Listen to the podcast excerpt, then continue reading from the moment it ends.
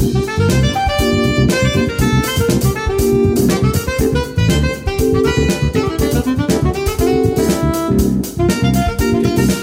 国のリスナーの皆さんこんばんは。内田まさです。金曜日のこの時間は夜トレをお送りしていきます。今夜も夜トレは FX 投資家を応援していきますよ。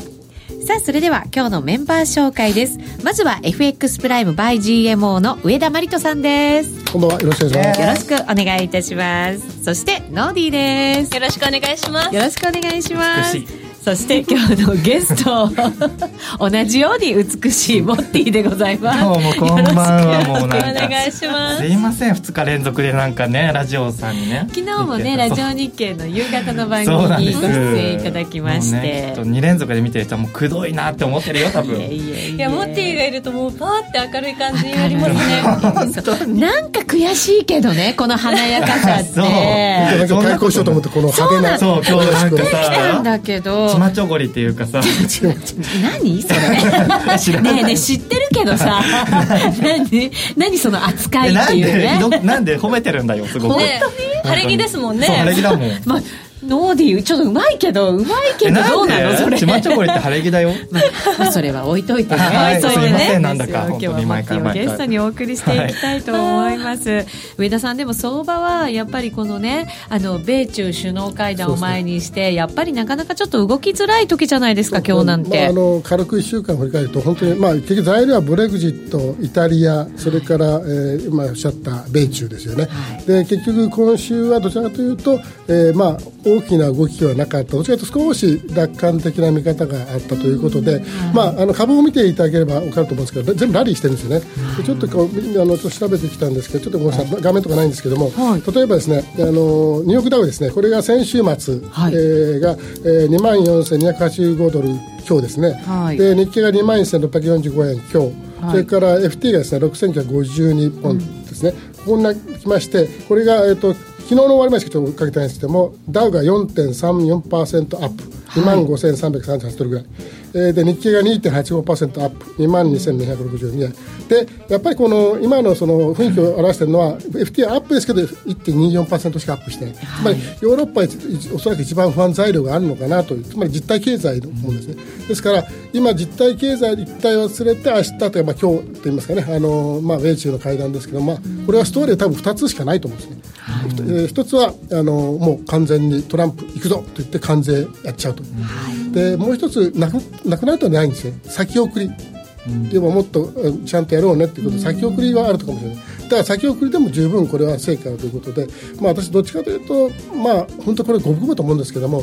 ただトランプさんは今までその実際に強行に出たようで出てないような感じで。あともし本当に再選目指すならばですね中国に対するあのトランプトランプですからね。やっぱりねジョーカー持ってなきゃいけないんでいきなり解決ができないようなないしは解決するようなことはないんで、まあね、バスンはないと思うんですね。だからおそらくはこうなんか先送りしてということでで、まあ、これはこうなると効果不効果本当不幸だと思うんですけどあんまりまた動かないのかなという。で、まあ、あのその中じゃあ FOMC どうなるとなるとまた突然話してもですねもう12月は決まってるんですよ。でこのところちょっとハト派的なところがありますけどもで、ね、1月以降来年1月以降1回ぐらいになっちゃいましたねというんですけど、まあ、よく考えたら当たり前のこと言ってるんですよね。実体経済がこう伸びてきてだから利上げしてきましたよと。でもうずっと前にですね中立ってどこって2.5から3.5と言ってますよね、もうもうちょっとなんです確かに。それは技術としてはもうちょっとなんですよね、はい、だからややめてもいいしその後の情勢見ながらもっとやってもいいって言って今今更当たり前のこと言うなって言いたくなるんですけど 実は決してハト派的ととも言えないんですよね。だからこう細かく当たり前です金融政策ってやっぱ生きてるもんですからそれはなんて決めたら頑固にやる方が間違ってるわけでそういう意味で言ったら、まあ、あの私はどっちかというとこの微妙な修正か、まあ、修正とも言えないと思うんですけどもあの方向を見ると、はい、えー、まだアメリカ経済は息長逆に息長くピークは逆にあのピークかもしれないけれども、ね、かもしれないけれどもここはならないんじゃないかと。いう。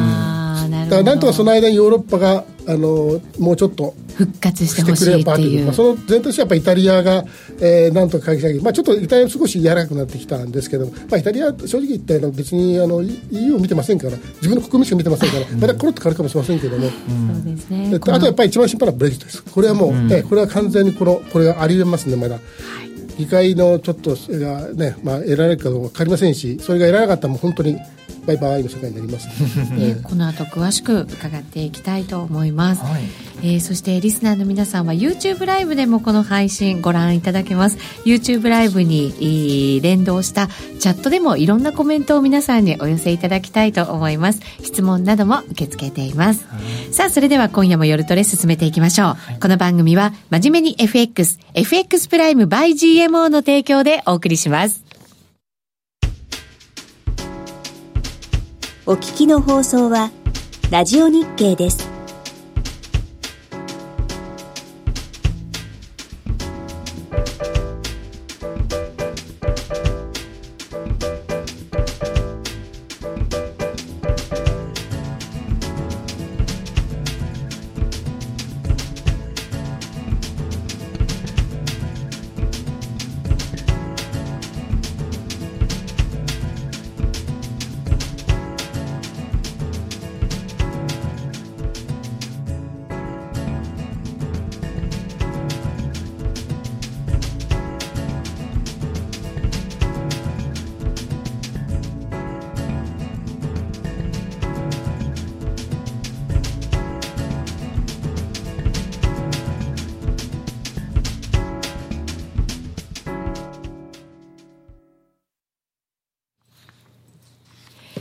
さあ、それでは今夜はモッティをゲストにお迎えしていますが、まずは上田さんに引き続き最近のファンダメンタルズについてお話伺っていきたいと思います。今週やっぱり注目だったのはそのアメリカだったと思うんですよね。そうですねはい。でまあ、あのやっぱりその中でもやっぱり米中というところでですね、まあ、あのざっと今週のの流れという言い方おかしいんですけどもそのいろんな人のその発言を見ていると、まあ、どっちとも取れる本当に発言ばかりなんですよね。まあ、トランプ大統領がその、まああのまあ、そっか彼の言い方なんでね、まあ、あのあれですけど、まあ、あの中国の方が自分自分の方に近づいてきてると、ひどく取引したがってると、そういうような発言もありましたし、で、えーまあ、自分はもう順番だと言ったのにかかわらず、その後ではですね、まあ、自分がその、なんて言いますか、そういうことを望んでいるかどうかわからないとかですね、曖昧にしてしまったし、あと問題なのはやっぱりあの、ナバロさんがです、最後の最後で、あの、会談と言いますか、そえっ、と、食事するんですかね、そこに加わったというところで、まあ、この人はもう本当こう、もうギラギラの対中強硬は、対まあ中国に限らないですけどね、彼はもうこの、はっきり言ってアメリカ以外のその、なんて言いますか、えー貿易にとって不利益になるようなことはもうガンガン潰す人なんで、これがどういう意味があるのかというところがありまして、まあ、今のところ、まあ、あの、私はともかくとして、マーケットの参加者、それからエコノミストいろんな方いらっしゃいますけど、まあ、本当に半々、半々。というところで、まあ、ただ半々というのは先ほど申し上げたように、2つの可能性というのは、あのもうこのままだったら予定通り完全にいくぞと、25%いくぞとい。うのか、えーとりあえずあのもうやめるというのはないんだ、だから先送り。先送り。そのどちらかというところでは、まあ多分間違いないんだなと思うんですよね。はい。でこれも本当にわからないです、正直言って。出てみないと。出てみないと。ただ今までの経緯からいくと、先ほど申し上げたように、トランプさんがそんなね、パンパンパンとやるかどうかっていうのは、ちょっと私は、ね、やっぱり先送りの方が可能性が多いのかなという感じがしますね。で、一つは先ほど申し上げたように、再選を狙うならば、えーできるだけジョーカーを持ってた方がいいということと、それから中国の、まあ、その、方から見る、あの、アメリカ見たら中国のものがですね、に関税かかると、かなり困る部分が多いんで、国内から反対意見が、それもあの議員とかそういうレベルじゃなくてですね、まあ、あのそういう選挙民から出る可能性もありますので、そこは様子見ながらというとなると思うんで、おそらくはそっちの方かなと、私個人的にはそう思ってます。アメリカで実際に暮らしてる人の話聞くと結構物価が上がってきててそうですね。ええ。やっぱり大変だっていう話が多いんですよね。でその大変だということことで、大変じゃないという人は多分いると思うんですけど、当然大変じゃないという人は声を出しませんから、大変だという人の声がものすごく大きく聞こえてくるんですよね。はい。で、まあ、あの、まあ、ヨーロッパのそのイタリアみたいなポピュリストではないですけど、トランプさんもそういうことを気にするタイプだと思うんで、まあ、そこを考えると、なかなか、よし、25%というふうにはいかないんじゃないかなという気がしますけど、あとはメンツだけの問題なんで、なんだかんだその習近平さんの方が、えーまあ、前向きな形で先送りしてくるようなあの雰囲気を作れば、多分、えーそっちで行くんじゃないかなと思います。ただ、いずれにしてもですね、じゃあ25%、バーンなってすぐその影響はすぐには見えないんで、えーそんなに特に為替相場にはそれほどすぐには影響ないかなと思いますし、当然先送りしてしたからといって、えー解決したわけじゃないんで、これまたずーっとまたテーマ、来年もテーマであり続けるんで、えー、為替相場にはさほどの大きなインパクトはないんだろうなという、要するに114円に行くのか、112円に行くのか、そのぐらいのレベルですレンジの中で。の下の方に行くか、それだけ程度の違いじゃないかと思うんですよね。えーどっちになってもレンジの中で。だかと思いますね。結局トンネルの中に入っちゃって、ええそのままトンネルの中を走り続けてる状態が、まだまだしばらくは続くっていうことなんですね。それはだから、日本とアメリカの貿易摩擦があった時のように、長いやっぱり年月を経て、ようやく出口を迎えるみたいな。ですから、まあ、そういう意味では相場を破壊するという意味では、あのイタリアもそこの破壊力にならならないという、これも慣れたもんですから、まあ、慣れたもんで、慣れられても困るんですけどえーまあ、綱ね。引きですけどもね、ええあの、まあ、あの、つ片っぽはすごい太い太い綱を持ってるつもりでイタリアは持ってますけど、実はこんな細い綱ですし、全然そういう意味で引いても引いてもあれですし、で、そういう意味ではもう、これはもうちょっと無視してもいいのかなって感じで、今の段階ではですね。イタリアですか？今の段階ではですね。はい。イタリアのあの金利もちょっとこう落ち着いてきちゃったんまあ、あのですよ今週はあね。の先ほど申し上げた株がラリーした分だけグローバルに金利下がってますんで、その中で、まあええ。ここで前ならイタリアの金利だけ高止まりして、あのいわゆるスプレッドが広がったはずなんですけれども、ドイツはでも今回はそうじゃないんで、落ち着いちゃいましたもんね。まあ、それはちょっとしばらくはこの形かなということであります。まあ、あのおそらく EU もなかなかすぐに発動、制裁するとは思いませんから、となると、マーケットを破壊する可能性あるのはブレグジット。ブレグジッブレグジット。ト、ポンドですね。で。これはね、はい。12月のまあ12日ですか、議会ということで、これがもう否決された場合にどうするかというところもありますけども、まず、え前申し上げましたけど、これはえ国際問題、つまり EU とイギリスと問題では同時に、イギリス国内の名産の、というか、まあ、イギリス国内の政治問題でもありますので、ただ、マーケットを破壊するかどうかといいますと、前でしたら、いわゆるこの、なんて言いますかね、リスクオフというか、あの、市場時の円買いって出ましたけど、今は需給の面で、それが出にくいかなと。えーまあ、要するにあの円を売り損ねてる人もいっぱいいますし、それから需給の面でもだんだん貿易収支があの減ってま、あの黒字減ってますし、そういう意味でいきますと、売る人はもうずっとこのレンジますから、別に売らなくてもいいんですね。まあ、たまに売ってもいいよとぐらいなんですけど、買う人は買いたい、買いたいですから、でそうなると、需給の面でもやっぱり円売りの方が力が強い、あど買いたいのはドル買いたいですね、でそういう中で、前だったら、ポンドが崩れたら円買いに来て、引っ張られて、ユーロも、えードルもですね、円高になるとありますけど、今この段階は単にポンド一人崩れ落ちていくと、それだけで、まあ、引っ張られてユーロも多分落ちると思いますけど、むしろドル高、なって円高で、その中ではドルがさらに高くなるから、ドル円も上がるというパターンじゃないかと思う。ですから、クロス円がガーンと下がることはあってもですね、クロスガーンというのはそのポンド、特にユーロを中心に、そういう意味でいきますと、むしろドル円は上がる可能性もあります。だからマーケットを破壊しないと思う。今の現状であれば。確かにちょっと前では、ポンドが動いたから、他の相場もなんかガタガタ動いちゃって、わけわかんない動きみたいになりましたけど、私なんかから見たら。だけど、そういう影響は、じゃあ今後、ちょっと小さくなっていくよってい。う。今の状況下ではそうなると思いますね。はいただこれはただしあの、イギリスのその経済自体は本当に破壊、破滅的にこの、ね、あの BOE はそう出してますから、もう8%、9%マイナスになるとか言ってますから、あのい、わゆるその、えー合意なき自殺の場合ですね、えーそこになってくると、当然、グローバルの経済にも悪影響を与えてきますから、それは長い目で見ると、最終的には何が起こるか分からなくなりますけど、少なくともこの直近の1か月、2か月、3か月では、ポンドがマーケット自体を破壊するということはないと思います。はいまあ、マーケット自体もそれに慣れてきたっていうのもありますし、はい。い、ろんなものを吸収してきたっていうのもあるのかもしれないですよね。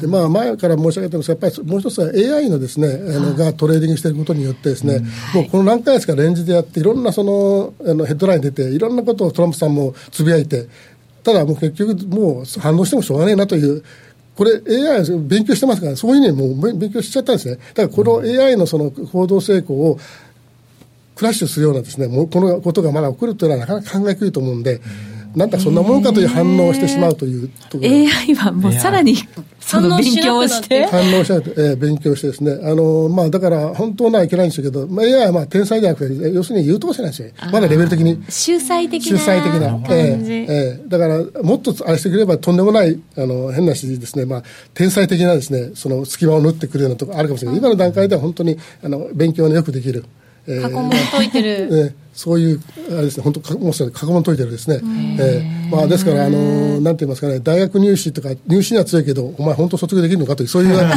なるほど。えーそうなんだ。じゃあ私たちも頑張ればなんとなく同じようなことができるかもしれないぐらいな。そうですね、えーね。と思います、えーぐらいの水準みたいなところに落ち着いてくれたっていう感じなんですかね。そういう意味ではちょっとあの本当私どもそのこれねあの個人投資家の方に支えられて商売やってますん。で動かないと非常に困るんですけどそうですよね。ね。ドル円がまたね、動いてくれないとなかなかやっぱ難しいってところあると思うんですけど、今日も20銭ぐらいしか動いてないですからね。動かないですね。ね。本当ちょっとロングしてみたんですけど、ほら、上田さんがね、ちょっと前にほら、ドル買っとけばいいよっていうね、あの話だったんで、ちょっと下げたら買って、ドル下はですね高金。率が今やですね、高金利率ですから、皆さん、その、あの、ドルコリガーとかね、あの、なんか死んでも話さないぞみたいな姿勢だったんですけど、今、今そういう意味ではドルは下も知れてますから、で、金利もね、さ金利差もかなり大きいですから、はい。ドルこそ高金利通貨ですよ。ドルは離しちゃいけないんですよ。そうですね、ねただほら、金利打ち止め感みたいなものが今週、すごく台頭してきたじゃないですか、そうなると、ドルずっと買っといてもいいのかな、どうなのかなって、やっぱりあのー心配にもなっ確たんですけかにそうですけど、でもど、打ち止め感といっても別に金利差が縮まるわけないですからね。あ、そうでか、金利差なんですよそれともう一つはあね。のいつも申し上げているように、この緩やかな感じだと、株が急落しないですから、そういう意味では、パ一番怖いパターンは、パンパンパンで株がドーンと取れて、ドルがドーンと取れるんですけども、今はそれはないんで、もちろんこまめにあの低気圧することは大事ですよ、美容とさっきの美容じゃないですけど、本当にあのきちんと、ね、サプリメント飲んで、きちんと見見ながらですね、ドルを、美容も保ちなドルを育ててあげなきゃいけないんですけども、はい。だけど、もし何かを買うんであればね、それはもう合理的なのはやっぱり高級通貨であるドルですよ。これ、上田さんに私聞きたいんですけど、そのアメリカがその金利をもう上げないよっていうことになった場合って、その今のその景気の良さみたいなものが持続できるような感じをイメージした方がいいのか、それとも景気が悪くなるからもう打ち止め感なのか、ちょっとね、どういうふうに捉えたらいいか、株は上がるじゃないですか、だから、今の時点よくわでいかんなくくと、て。あの景気がですね、後退、いわゆるレセッションに入るのがまだまだ先だと思いますね。ただ、心配な先だと、そのいろんなことで、そのブレグジットもそうですけども、中国もですけど、それで、あの物がまず回らなくなる、世界中、そう当然経済が停滞しますから、その影響が出るというのが一番怖いんですけども、今のイメージとしては、あのピークアウトといっても、アウトという言葉はちょっと非常にあの誤解を招くんですけど、私はどちらかというと、しばらくなだらかにですね、いい状態が続くんだと思います、ねあええ。だからそれが支えられるっていうそうですね。ええ。ことになるんですかね、ええ。金利を上げないことで一段と。ええ。そういうふうに、まあ、ですからあの、もう来年で終わりという人もいますけど、ピあのアメリカの経済がですね、私は決して終わりじゃないと、確かにまあどっかでピークが来ると思う、でもピークっていうのは、後から見て分かるものなんで、あのその時にピークだ、さあ、ね、利上げめよう、さあ、来月、利下げそんなそんなあの優しいもんじゃないんで。実際もう日本なんかずーっと今わけのわかんない景気に関係なく金利はずーっと多いですから、厳しさは縮まってないですからね。むしろ広がる一方ですからね。そうですね。なんか景気がいい時はずっと金利を上げていて、金利がこう下げてくる時はやっぱり景気が悪くなる時っていう、すごい極端な頭のこう構造でずっと考えちゃってたんですけど、そうじゃなく保っていくっていうやり方。そうですね、あそこにやっぱり、あのやっぱり金利差で見ていくべきで、お金はやっぱりそこには高く流れてる大原則がありますからね、実際、そのアメリカの10年物の金利が3.25を超えた時もちょありましたよね、で、はい。三それが後に3割れたことがありましてね、じゃあ、日本との金利差が、ね、縮まったかそんなこと全然ないわけですよね。あくまでもそうなんですよね。高く流れていくんで、あのそういう意味ではそこの原則管理、いわゆるコアの部分はあの変わらないと思うんで、よほどのその変調がない限り、私はまだあのアメリカ経済は堅調だし、ドルも堅調なのがしばらく続くと考えてます。あとはね、やっぱりヨーロッパがもしかしたら、金利を予定通り上げられないんじゃないかっていう見方も今出てきてるので、そこの金利差もやっぱり気になるんですけどね。ねあねえーまあ、あのヨーロッパは逆にそのそんな急いではいないです、上げる方はね。まずは正常に戻すというところがあれですから、えあそこはやっぱりちょっと政治の状況もね、なかなか来年に向けても難しい状況が続きそうなので、簡単じゃないですよーね。と思いますね、だから、まあ、メイさんも心配ですし、あとは、まあ、メルケルさんもね、まあ、あの首相はもうあのまだ期間まだありますけれども、もう党首辞めますし、トランプさんは相変わらずですし、まあ、安倍さんもなんか先が見えてきたんで、ものすごくなんか点数稼ぎみたいな政策に出てますから、いやあの非常にまあだから、もうぐちゃぐちゃなという、あれですよね。えそうですね、まあ、こんな相場の中なんですけど、上田さんに質問が入っていて、プライムさんの個人投資家のポジション状況って、やっぱりドル円とかが人気だったりとかするんですかね、こう偏りありますか、えっと、正直にドル円はね、偏りないです。ああのあの昔でした、昔というと、ほんの2、3年前ですとね、例えば1円上がったらショートがブワーンと増えて、1円下がったらどんどんワーンと増えて、今はもう、今のレンジの中で動いててもほとんど動かないです。でうちはやっぱりあの高金利通貨、まあ、いまいちですね。あの、えーメキシコペソとかに力入れてますので、それはかなりあのいいスワップまあ、あのマーケットと同じかちょっといいぐらいで出してまして、えーその中でやっぱりメキシコペソとかですね、えー南アフリカランドのの、えーポジションはまだかなり大きいです。まあもちろんドルからにはすごいちっちゃいですけど、あの、その中では、片手はもう本当に1対9どころか0.05対0.95ぐらいの、あの、メキシコペソがありますからね。ただドル円は本当にあれですし、大体後のポンド、えーユーロ、メジャーのところはほとんどスクエアです。ネットすると。はい。そうなんだ。ねどうなんですかね、アメリカのその金利打ち止め感が出てきたっていうことは、その新興国通貨からそのお金が逃げるっていうことも少なくなるんだとすれば、そういうちょっとした金利みたいなものにもっと視点がこう向かっていくのかなっていう感じもそうですあのむしろあの相場感が遅れてるというかおかしいんですけども、これはちょっとあの違う業界の人と話したんですけども、その個人投資家の方だけでなく、いろんな方がまだドルが高金利通貨であることを認識してない。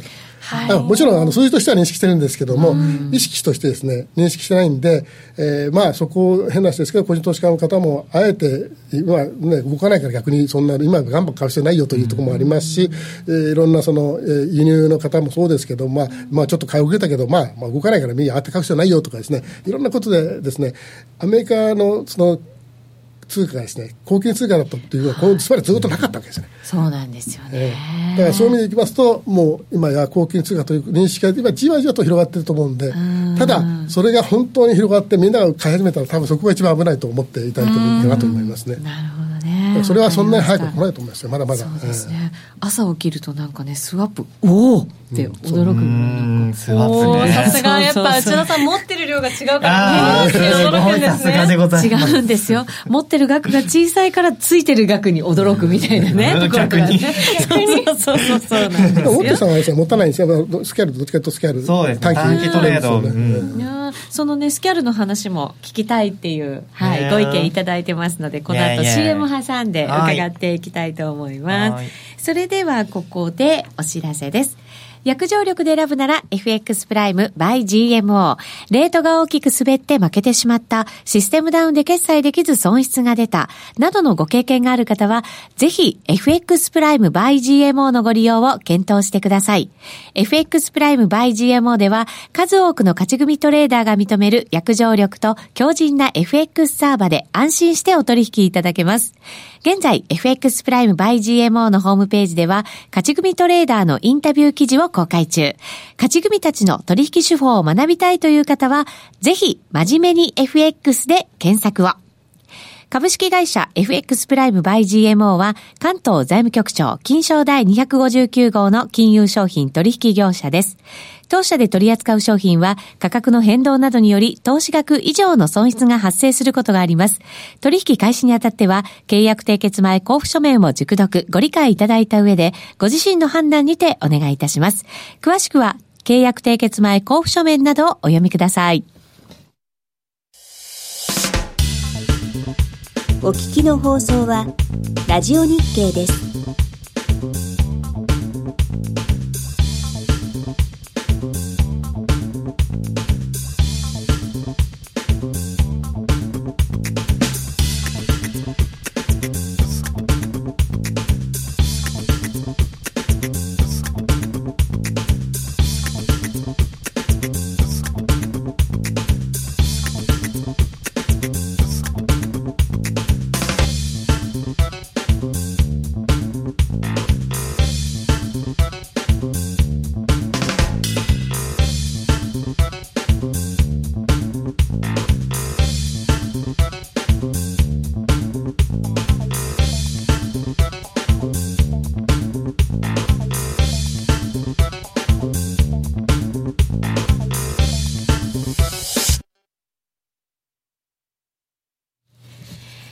それでは、ここまでは上田さんにお話を伺いましたけれども、モッティのトレード話も伺っていきたいと思います。ぜひしくお願いします。上田さん、あの、モッティ FX プライムバイ GMO のセミナーでも、はい。お世話になってました。ね。ね非常に評判良かった。はい、ええ登壇してくれてに、すごい大好評。大好評なんですよね。え。ーなんですっ嬉て。しい。でもさっきコメントにさ、うん。だんだん質が下がってるって書かあ、何？確かに正解ですとか思って。なんでよ。わかんないわかんない書かれてたから。なん急に謙虚な感じ私謙虚だから意外とね。ま。あでも今日はね、あの、セミナーじゃないんで、ご自由に喋っていただいて、うん。本当にそうそういかにして自分がこう FX には、まあ、はまっていったか今の、もちろん、どんな手法でやってるかとかも含めですけど、どっちかというと、あの、セミナーはセミナーでまた、当社でやりますんで、それも言っといて、そうですよね。そうですよ。うんなので、今どんな風にね、トレードしてるかもちょっと聞きたいなと思いますのズバリざでっく。ばらんに。はい。モッティの本職はモッティってきてますけどね。そうですねモッティはモッティそうなんですよね。モッティっていうね、役割みたいな感じになってますけど、はい。モッティの、はいだから、えっ、と、もう、どれぐらいだっけ？もう、8年ぐらい。えっとね、あ FX 歴うん。はもう6年ぐらい。6年か。でもそれでもやっぱりしっかり専業でできるようになったっていうのはねやっぱ上田さんすごいことですよね。ねさあそのやり方、知りたいよズバリ？うん ズバリ？そうなんですよ勝てる方法を知りたいなるほどね。うんそうだよね、やっぱりね。教えます、じゃそうですよねあ。うん。でもやっぱりね地道にやっていかなきゃいけないっていうのが前提にまあり当にそうつつで、そうそうほらやっぱり専業で食べていけるのはすごいっていうコメントでもいただね私はまだ専業っていう専業ではないと思う。いろいろやってるから。あうん。FX プライムバイジェ真の専ムでセミナ業の人はーをしたりね。さ、そうそう、真の専業はやっぱりさ、多分本当にトレーダー、トレードだけみたいなさうん、感じだと思うんだけどさ、私の場合いろいろやってるからさ、うん。そうそう。まあ、何？半分って感じ。兼業と専業の半分って感じ。でも儲かってはいる。もう勝てます。おかげさまで。おかげさまで。早く話が聞きたい。ほらもうねあのノーディーがメモします状態。話は何でも聞きたい。何それ？なんか始まったよ。またなんかそうやって持ち上げてきてさ。はい。なので、今日はボッティのねトレード話じっくり伺っていこうと思いますが。はい。はい。じゃあ、うん、資料もそうご用意くださいますので ちょっと待って今さ変な間が生まれたよね。ごめんなさい私のせいですよ。私のせいだね。ごめんね。そんなことないそんなことないよはい、みんな私のせいなんです。そんなことないです。はい、なのでここからはじゃあモッティよろしくお願いします。はいお願いします。今資料とかって出てるはい、もう出まあす。本当ですか？はい、そうまあとりあえずまあ活動内容みたいな感じでざっくり言っておきますと、はい。まあなんかあのいろいろ雑誌とかに書かせていただいたりとかあとはまあちょっと YouTube でちょこちょこ動画出したりとかあとは各証券会社様の方でちょっとセミナーやったりとかはい。なことをやりながら、まあ、日々トレードをしているというような感じです。いろいろやってるんそうですね。ね。あ、実は私もモッティの記事をちょっと書かせていただいて、そうなんですよね。来月早々ぐらいにアップになりますので、また告知させていただきます。はい。はい。じゃあ実際に ごめんごめんじゃあちょっとね。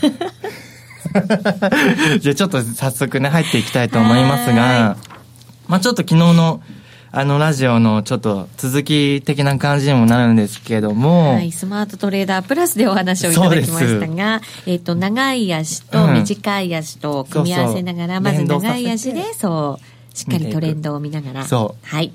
で、まず、まあなんかこういろいろ組み合わせはあるんですけども、まあ例えば、えっ、と、1時間足の1分足をこう連動させたりとか、うん。あとは4時間足と5分足を連動させてうん。見ていくことによって、まあ大きな流れを掴んでから、えっ、と、その細かい小さい足で自分の取りやすいその手法というか、はい。あの、エントリー方法でひたすら淡々とやっていくっていうのが、まあ私的な、私が見出したなんかこう、まあ普通なんだけども、それがすごい重要な、なんかトレード方法というか、トレードの考え方だなっていうふうに思ってて、上田さんも今ね、うなずいてますけど、やっぱりトレンドしっかり捉えてってすごい重要なことですよね。あと今こう、なんて言いますか、それを組み合わせて自分でしっかりそう守守る。他のことを決めたら気にしないということは一番いいと思うんですよね。そうか、決めたことをしっかり守っていくっていう姿勢。皆さんも本当一緒なんですけど、まだ儲けてる方たちは、もう今おっしゃったような感じで、これだと思って、で、その組み合わせいろいろ、まあ、おそらく試行錯誤でいろんなあったと思うんですけども、で、例えば相場からももちろん組み合わせも変わるんでしょうけども、今のようなそのトレンドを追いながらも、こ細かいところを取っていくというのは非常にいいと思いますね。うんええね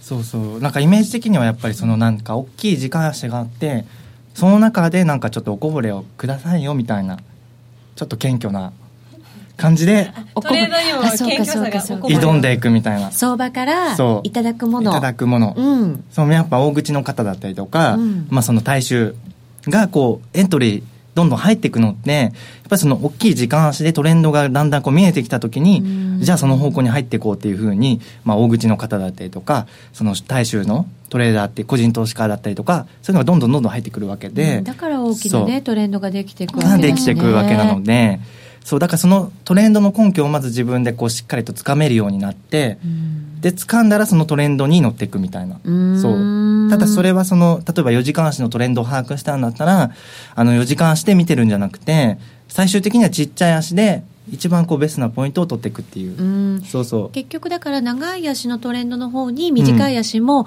結果引っ張られていくからだから一番いいところをうん。短い足で把握して、ええ。そこでエントリーしてで、でちょっとおこぼれをくださいもらっていだから謙虚というのは厚かましくないですか大きな、大きなやりながら人に任して、あの、しっかり決まったところで取り、取って、取らせていただきますというそうそうそう。意外とうん。意外と確かにそうかもしれない。皆様の資金力に乗っていく形で、なるほどねそういうこと。えー上田さんに言われるまでは謙虚だと思ってたけど、うんなんかおこぼれちょっとガラッとか私も謙虚だと思ってたんだけど、実はそうじゃないのかもしれない。ちょっと違うらしいうん厚かましいのかもしれない。うんでも、そんぐらいの姿勢でこう、チャートを見て、挑んでいくのが私的には重要うんだし、そうそうそうそう。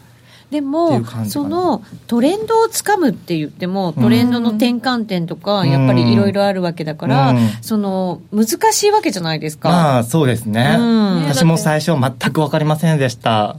なんか謙虚。え、なんで？なんで？いや、ほら、トレードの話ぐらいちょっと謙虚にしないとさ、なんだ。よこいつとかまた言われちゃうからさ。そうなの？うん、わかんない、うん関係ない。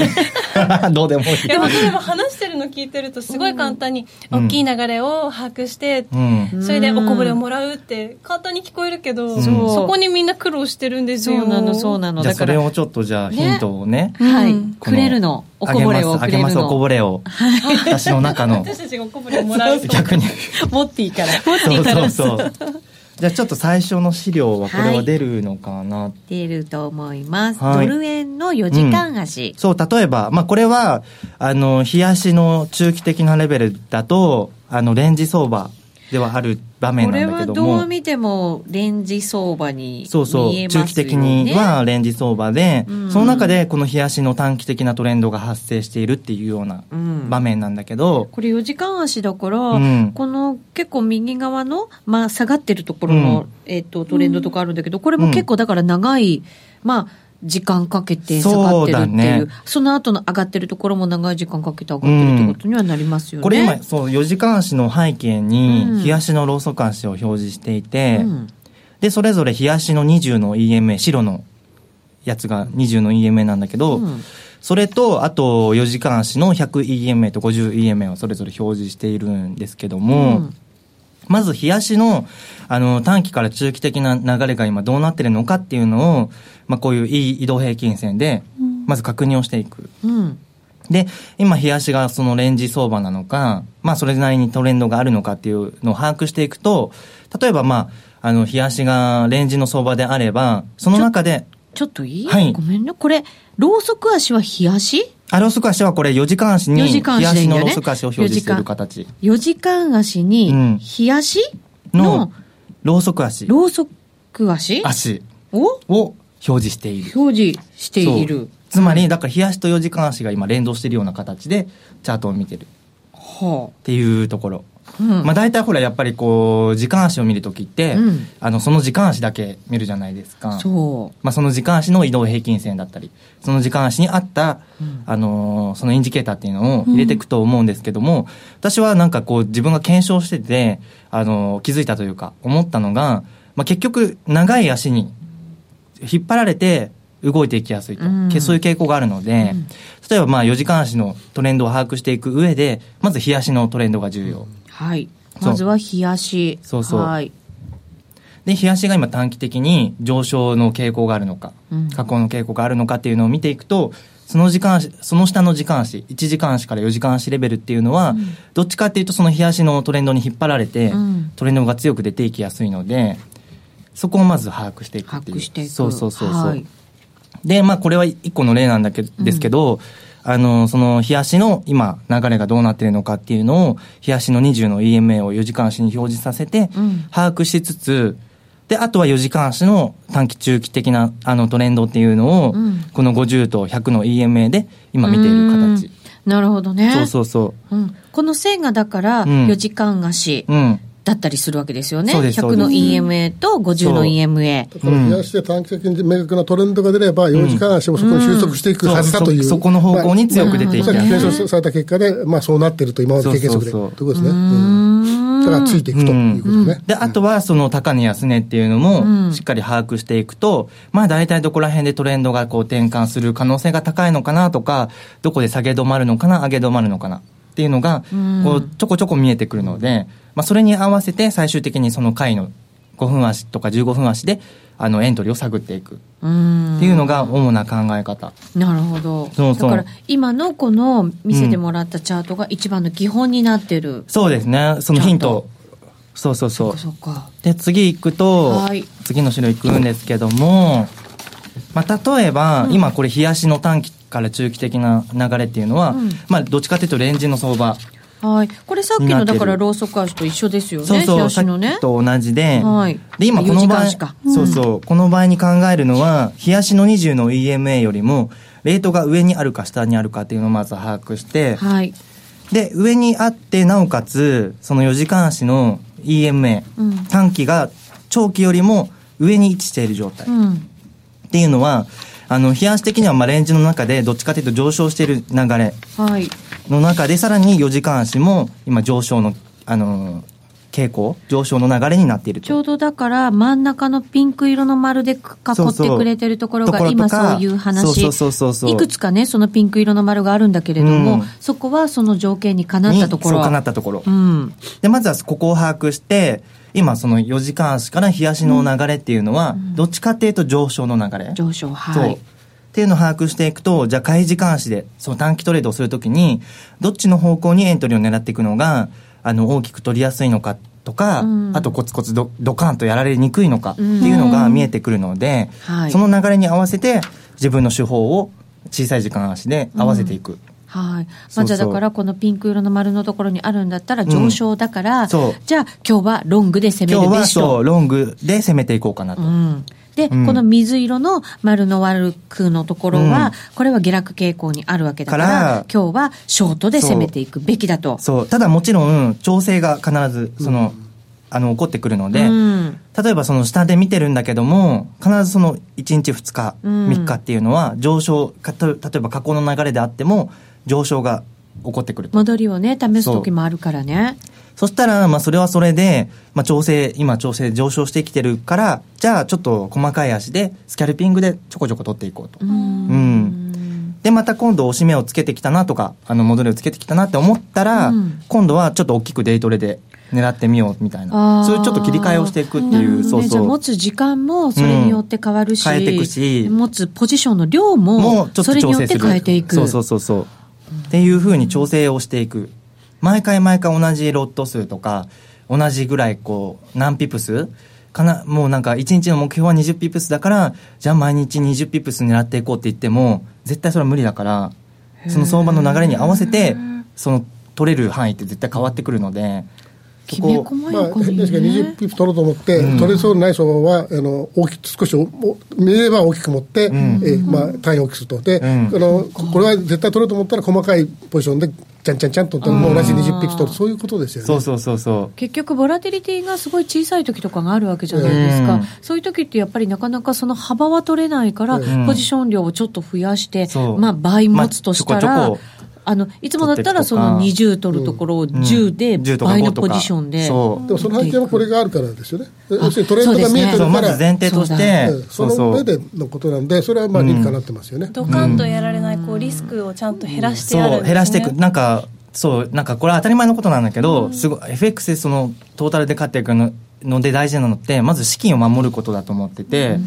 だからでもたほら時々いるじゃないそのネットとかでもさ短期間でバーって稼ぎましたみたいな、でもそれってすごい運もでかいし、あとはたまたまその相場にすごいマッチしてた手法で、その時期に勝負できてでその人の質資質っていうのもあるからみんながみんなじゃあそんなに稼げるかって言ったらそうではなくて。なんかね時々うん、自分がね驚くぐらい、うん売りも買いも全部波取れちゃったよみたいな時が。わかります。あーそれはありじゃないですか。そう調子いい時ありますよね。そうそうそうなんですよねだから自分がもう驚くほど、うん。なんかこうトレード講師になったような気分になるんだけど、うんそれってまぐれみたいなね上田さんどうなんでしょ本当は。いや、あの、まあ、内田さんの場合はなんと言いませんけど、まあ、まぐれというか、それは結局背景がないっていうか、あーだって根底にねだってあるものがトレンドがある中でやってるんであれば、全部取れるっておかしいわけで。あの、必ず、うん、あの、どっちかやって取れて、10買って3負ける。ね。10買って3負けるというの中で、で、本ちゃんのトレンドできたらさ、50もそう、そういうのなんで、これもこれも取れましたというのはですね、多分、申し訳ないけど偶然でしょう。特に。いやだからその人が いやおっしゃる通りですよたまたま波長が合う時っていうのが本当にあって、なんか2週間ぐらい、ほとんどなんか負けなしみたいな、でもだからそれはそれでもしそのトレードがちゃんと自分のあの根拠があれば。あってやってるんだったらもうそれは実力っていうかちゃんと正しいと思うんだけどたまたまだったらそれはちゃんとそのそ今後の素材にするべき、なんで勝てたんだろうって。後でね、あれしてそうそう。検証すそうるということですよね。そう。うんそのためにどこでエントリーしたかかと、なぜエントリーしたか、こう記録つけてないと。そうそう。やっぱそういうとこで記録記録はすごい重要だなとモッティはその記録をつけたりとかしてるわけ？してます。もうなんならあのツイッターで結構その今あ最近やってないけどあのリアルタイムでこうやってて。モッティ結構ね、やってますよね、うん。トレード。あの、勝ったのも負けたのうも、ん。あからさまに。そう。でもそういう時代だから。あ、そういう時代？そう。当たり前だもんそれぐらいやんないと。そう。もう自分のポジションどこで買ったのかどこで売ったのかぐらいはもう当たり前にさらしていかない時代だと思ってるそうやっぱツイッターとか見てても結構今いっぱいいるもん。どこでポジション持ちましたどこで決済しましたどこで損切りしましたみたいな。でもそれやっていくと自分のためにもすごいなる。エントリーポイント絞るからすごく。それがルールを守る基礎なんですよ、ん自分で記録つけて人に見せさらすと、うん。やっぱりルール守らなきゃいけないという作れない。うん、そう。下手に下手なポジション取って負けたら嫌じゃんだって。だからすごくもう勝てるポイントに絞っていこうってすごいなれるから公開するからね。そうそれそういうこと。それが、ごめんなさい。ごめんなさい。ちょっと今間が悪かったよね。私いや、の。間が良かったと思うよ。だから自分が息があった15から。ピックス切ろうと思ってるじゃないですか。でさらしてて、切らなかったらなんで思ってって言われるんですよそれおかしいでしょっていうのは、そう。だからそれはきちんとこのディスプリンというか、規律、まあもちろんご自分も強いんでしょうけども、さらにさらすことによって、あの、ルールは必ず守るということでいいと思うと思うんですよね。ええそうなの。多分自分一人でさた淡々とやってたら多分さもうど何でもよくなっちゃったりしてさそうなんだよね。適当なトレードしちゃうかもしれない。なんか結果的にどうとか関係なくても、モッティさんは、いや、今日はもうここで切るって決めたって言って、スパッて切ったりもするじゃないですか。うん。で、プラスの時はちゃんと、もうここで切る。うん。ここまで取れれば OK みたいな感じで、ノーディー見てるね。見てるんですよ。ちょっとびっくりなんだけど今淡々とうんって聞いてたんだけどあれなんか意外と。ポジションの量とかも、あ結構、あ、これくらいでいつもやってるのかなとか、うん。結構ばらつきがありますよね。ばらつきある。やっぱそれはその時の相場の動きっていうか、ボラテリティとかにもよって調整したりしてるから、まあ、しくる時ももちろんあるんだけどそうそうそうそうでもコメントに、勝ってる人って結局手法がシンプルなんだよねっていう。それはね本当に思うコメントが来て、うんそうなんですよね。やっぱりトレンド把握して、それでやっていくって本当に王道中の王道ですよね。あとやっぱり記録というか、これは必ずで、ああの必ず頭の中にチャートを、まあ、もちろん目の前にもありますけど、頭の中に今までその、なんていうか、取引を全部頭に入れて、チャートも入れてやれば、勝てます、絶対に。うんかなっていう。あじゃあ次。入ってるのもっていう。何が？チャート。チャートってあの過去のチャートってこと？頭ある程度は入ってる。やっぱずっとあのー動いてるやつで検証したりとかしてきたから、ん。まあ、ある程度こういうパターンになったらこう来るんだろうなとかっていうのは癖みたいなものがね。うん。まあ、それはもちろん100%ではないんだけど、うん。でもそれに合わせてこうあのいかないと結局ダメなのでなんか自分で勝手に予想してもうんその通りには動かもちろん動かないのである程度その傾向の中からそれを当てはめていくっていうなんか作業だと思うモッティがね、大きく見える。なんいや大きいです そうそうそう。178大柄なんだけどね。大柄なんだけ巨漢でど。ございます でもなんかトレーダーとしてもなんか、いやいやいや大きく。でもね本当にまだまだだと思うはんまだもっと練習しなきゃいけないしもっと自分の手法っていうかトレード方法っていうのをプッシュアップしていかなきゃいけないっていうのはすすごい思っててやっぱそのツイッターとかやっぱ見てると本当にすごい人すごすごいから。資金量もまあもちろん違うんだけども。成功してる手法もブラッシュアップしていくけれども、うん。失敗したものもうん。また糧にしながら、てか一番大事なのは本当にみん結構言ってる最近言ってる人多いけどやっぱその失敗した場面が一番重要。なんで失敗したのか。場面？そうその失敗したポイント。なんでここでエントリーしてここで決済してそうになっちゃったのか。っていうのが一番重要な素材で,、でそれをどんどん削っていくことによってまず余計なトレードが減っていくわけじゃないですか、そうか。結局失敗を削っていくことで成功を残していくそうみたいなそう,、うん。いうイメージ。そうそう。なんかあのほらなんか勝手に名前出していいのか分かんないですけどあの株のテスターさんとか、あの負けなければおのずと勝ちになるっていう。あれはすごい好きですごいよくわかるそれ。そう。結局な勝とうとして余計なトレードをするから負けるわけであってうん。じゃあ負けるトレードを減らしていけばだんだんまず余計なトレードが減っていくわけじゃないですか。そうだよね。そう。で最終的に自分の取りやすいポイントを把握してうん。そこにフォーカスしていくっていうふうにそれを淡々とやっていくのがそうなんだよね。っていうふうに思って日々やってるって感じ。すっごいいい話してるのに178センチに反応してる人たちがたくさんいてね。ねえ関係ないよって身長は今、あやだ鼻水出ちゃったわ。俺ら体重もやらなきゃいけないみたい。な そう、ねえじゃあ一応ちょっと次の資料いきますか、はい行きましょう、うんまあ、さっきも言ったんですけどこの場面は今まああの冷やしの20の EMA が、まあ、横ばいどっちかというと横ばいじゃないですか。はっきりと角度があるわけではなくて、うでまあこのああの移動平均線の間をこう右往左往してる上下してるような形で、じゃあその中でじゃあちょっと見ていくと、まあ、MacD も駆使しながらはい。どこら辺でじゃあトレンド終了していくのかなとか。それがね一番につかめれば、そう。一番大きなトレンドを最初から掴むことができるわけでしょ？うん。でも私はねその転速を掴んでいくのはあんまり好きじゃなくて。うん。その頭から尻尾を取ろうとするトレードをで私は失敗してきた方なので それをしっかり確認してから後で回の時間足で入っていけばいいなって思ってるの。上がってきた下がってきたっていうのをしっかり確認してうん。動いてるのに乗っていこう。乗ってく。そんなね一番下上でね、取った時は大きい利益取れるけどそれしくった時に大きくやられるじゃん、結局それ時間の無駄じゃないと思ってじゃあしっかりそう根拠のある反発ポイントを、まあ、自分でこう把握して、うん。その後しっかりトレンドが転換していったら確認して。そう。でそこから回の時間足に落とし込んでいけば、うんそんなにしくることはない。で大きなトレンドだったら、うん。後から入ったって、うん。遅くないんだよっていう。そう全然遅くない、全然遅真くない。ん中のね、このチャート見てもらうと分かるんですけど、うん。例えば、はい。あの、最初から取ろうとしたらここで入ること、これは耐えればいいですよ。だけども、なかなか難しいし、これもよく見ると、これを上げ下げやってるわけですよ。そうそう。でですから、この、この白のラインを赤を越えて、ん。確かめて、しっかり確かめてから入る。ので、十分間に合うというそうそうことですね。そう、結局だって波打ってるんだからじゃあ上位時間足がトレンドっていうのを把握できたらじゃあその波の中で下位時間足でまたそこでまたトレンドが発生したらそこに細かく乗っていけばいいっていう考え。そうそうそうそう。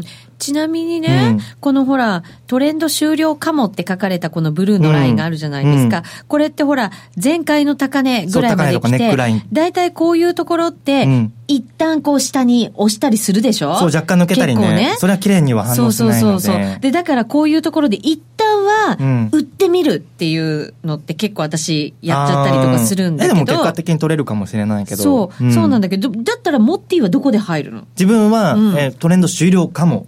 かも。ライン。かもでしょ？で今。実際にそのラインで反発しました。しました。で4時間足のトレンドが短期的なトレンドがうん。転換しまし転た、換しました。そ。したら、その4時間足のが上昇トレンドになりました。そしたら、えっ、と、5分足で、その上昇で取っていくって感じ。最終的に。これほら、うんえっと、赤のラインとか黄色のラインとか白のラインとかあるでしょ、これでもし下で入るんだとしたらだよ、トレンド終了した、うん。みたいな。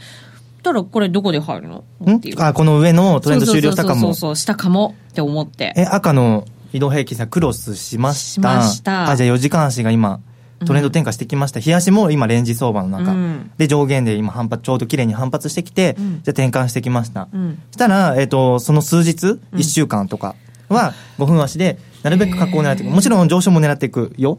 その1日2日は調整で上昇することもあるから。ただ基本的な目線っていうのは下の目線で、うん。だから大きく狙っていくんだったら下の方向でっていう感じ。結構じゃあ時間かけて本当にじっくうりんかな。でも私は結構1分足でスキャルピングとかもしちゃうから それを組み合わせてやってるって感じ。なるほどね。そうそう。金流れはうんこう日足とかそう。4時間足とかでうん。組んでいくけど、実際の取引自体は1分足5分足ですけでやっていくって感じですもんね。そうそうそうだから潮の流れがどっちなのかみたいなね、うん。こういう大きな流れがあってその中で,、でもちろんねちょっと遡る時もあればそうあればしっかりそっちに乗っていく時もあるわけだからそれを自分の中でしっかり頭に叩き込んでイメージしてる、うん。今はちょっとした戻りなんだよ、うん。変わったわけじゃないんだよトレンドが、うん。とか、そういうのが分かってたらまたトレンドのトレードのやり方が違うってことですよね、うんトレンドを把握することですよね、本当に、ん。まずそこですよね。トレンドイズフレンド。本当に基本中の基本だと思うんですけど、本当にそこが大事なんですね。大事ですね。ええ。それしか重要じゃない気がするむしろ。わかんない。その人によってちょっとエキセントリなんていうのちょっとさ変態的なトレードでさすごい取れる人もいるけどそれはその人だなっていう。その人のに合ってるだけ。で、しかもそれはたまたまだったりするわかんない。その時期的に合ってるかもしれないし。れない。わかんないよ。それはわからないけど自分はトレンドで乗っていく方が気が楽だからうんなるべくなるほそう。もちろん変なトレードすることもあるけどう。うんんいや内田さんなんか本業からついに専業になりそうですね。いや、持っていいから学んでね。いやいやいや。師匠と呼ばせていただきます大丈夫ぐらいな感です。弟子は。募集してます。なんか拒絶されえた違うよ。そういう意味じゃない。そういう意味じゃないよ。そういう意味そんな大ね大それたことはで大きないんで丈夫。番組の中で聞いていくから。年齢制限がえ？そこです。そんなことないです。上田さん後で覚えててくださいよでまあ実際に私がその実際のトレードで使ってるその移動平均線とかの期間は実際は違うんだけど、基本的にはこういう考え方だよっていう分かりやすいこれが例でね一番分かりやすいからね。そうそうそう。はい。なおあのねただじゃ教えられてますはい。ああこれは楽しみなセミナーがまたフレックスプライムさんの。体でとかそういうことじゃないよね。落ち着いてみんなちょっと今落ち着こう。日なんかモッティがいると空気がなんかほわほわしてる。気がしますよねみんなちょっと変態になっていく。何かこうざわざわしてるよね、うん。いい意味でね。まあいい意味でね。そういい意味でね。多分ね。そう信じたい。次の。次。しかもモッティは2つ以上の根拠がないと、うん。なかなかやっぱり、そう大まかなその目線はうん。2つ以上の根拠があるのが一番ベスト、うん。そのなんでトレンドが今発生してるのか、そのトレンドが発生した根拠が2つ以上あった方がいい、うん。まあ、例えば前回の目立つ高値であの反発してきた。うん。はい。あとはなんかそのなんだろうね。こう今までの流れ的に、うん。まあ、何回もこう反応してるところうん。とか。高値安値のラインそう。とかねあとは MacD でダイバージェンスが起こってる実際にこう高値ちょっと切り上げたんだけども、うん。実際上昇率は低い、ううん。んってことはそこで一気にそこまで買ってきた人たちが利確をしてくる可能性が高いのででそこでまた新規の売りが新たに入ってきやすいと。うん。でまあ冷やしの流れを見たら今じゃあ例えばレンジ相場上昇トレンドまあいろいろあるんだけど今そういう流れだから余計にその流れにあのなんだろう。まあレンジだったら高値で、えっと反応して、うん。今冷やしがレンジ相場だからそこでじゃあ反発してきた。じゃあこれまたレンジの中で下がっていくんだろうなとか、うんそうそう。まあちょっとあのうまく説明できないんだけどそういう感じ。うん。わかりました？今の説明。ごめんなさい。ごめんなさい。ちょっとで今もいろいろこうね前回高値だったりとか、うん。ダイバージェンスだったり全部いろいろ組み合わせてっていうのが大そう事そうなんですね。そう。で、それはもちろん、あのーまあ、例えば、MacD がダイバージェンスしました。うん。っていう、あのー方法を知っただけじゃうまく使えなくて、うんじゃあ過去、実際に過去のチャートを見て、じゃあ本当にじゃあ高値、前回の高値で、あの、反応しました。そこで、ま、あの、ダイバージェンス起きました。で、どれぐらいの確率で、は、あの、反発してきやすいんだろうな、のを実際に過去チャートで見ていくっていう、なんか検証作業をした方がいい、絶対。じゃないと、うん、え本当にダイバージェンスしたんだけど下がっていくのかななんか上がっていくのかな分かんないっていう中で結局トレードしちゃうことになるから、結局ダイバージェンスってうん。聞く時と聞けない時がある。あってある。全然あるずから。ーっとやっぱりトレンドが長く続いてると、結構ダイバージェンスねって何回も起きたりとかしてて、うん。でそれだけ見てると結果ね失敗しちゃったりするの、うん。だけどそれだけじゃなくてもっともっとちゃんとした大きな流れが分かってたら、うん。もっと違うやり方してたのにって思う。まことってあるダイバージェンスならダイバージェンスだけじゃなくてうん。それよりそれと他に、えー高値安値で反発しているとか、あとはまあ節目で何回も何回もこう揉み合っていてとか、そういう他の根拠がないと、うん。あのなかなかその精度っていうのは、そうだうね。ん高まらないんじゃないかなっていう。だから一つのテクニカルだけを信じるんじゃなくって、えっ、と、まあ、中心になるものがもちろんあるんだけれども、うん。そこに背中を押してくれるもの、うん。確信させてくれるものみたいなものはうん。必ず必要だっていうね。ん。そうそう、うん。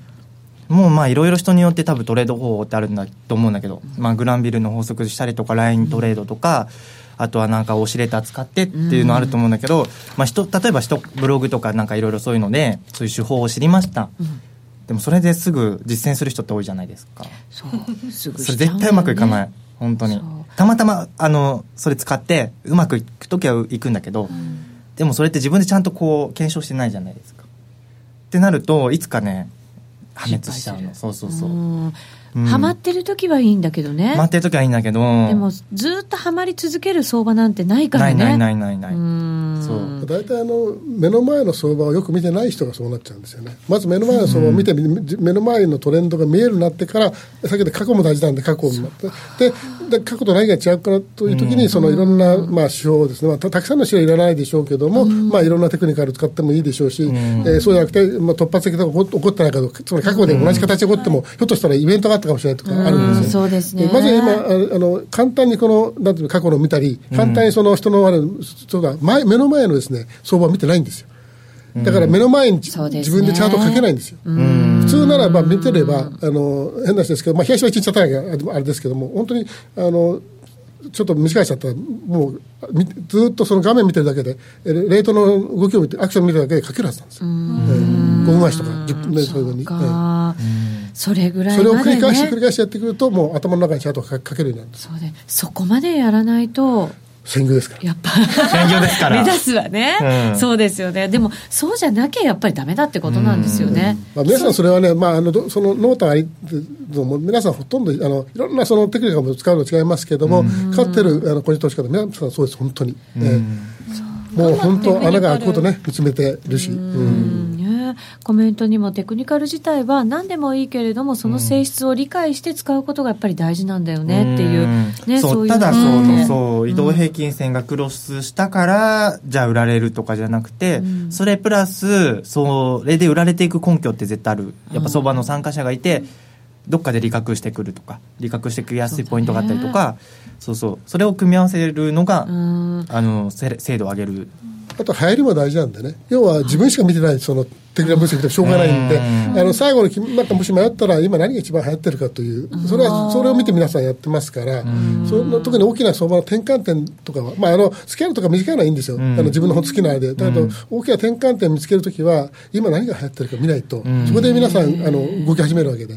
それってそれで流やっぱり行りのテクニカルが効くこともあるっていうことなんですね。これはもう多分大きな、ね、あの転換点だけだと思いますけど、むしろですね。まあなんかそのやっぱ高値安値が結構意識されやすいのはやっぱ時間足以上だと思う、うん、今まで検証してきて。そうそうそう。大きくそうそう反発しやすいポイントとかっていうのはやっぱ結構その上位時間足であることが多いと思う、なるほど、うん。だから買いを信じるんじゃなくて、うん。上位をまず信じて、うん。買いであとはタイミングを測るっていうね、そでもそれがなんか信じられるかどうかって結局過去チャートどれだけ見て自分の根拠が当てはまったかっていうその実なんか実績っていうかそれがないと結局リアルタイムで動いててえどうしようみたいな。自信持ってやるとトそうレードできない結局自信ないとねやっぱ。結局だから、うん。どれだけ自分がその信頼して、うん。それをトレードで信じられるかっていうのは自分で何回も検証して検証して、うん。それでようやく信頼したところで本当はやるべき、べきだと思うよ。私は今こう今の状況になってみて。なるほどね、なんかティが大人に見えて。うん、すごい酒臭いんだけど私。全然大丈夫で大丈夫？匂わないですよ。そればらさないでください。ごめんなさい。大丈夫。嘘です。飲んでません。ごめんなさい。金曜日の夜ですからね、はい。皆さんも少しずつお酒飲みながら見ねてくださってるんじゃないかなと思います。ね上田さんどうしましょう？ちょこっとだけ。延長戦やりますか？あら5分ぐらい。あもうそんな時間？ちょこっとやろうかな。ほら相場の見通しやってないからちょこっとだけやろうかな私なんて嫌いだ。本当？でも上田さんきっと喋ってくれると思います。よろしいからイエーイ決まりです引き続きご覧になってください。それではラジオの前の皆さんとは一旦お別れでございます。この番組は真面目に FXFX プライム by GMO の提供でお送りしました、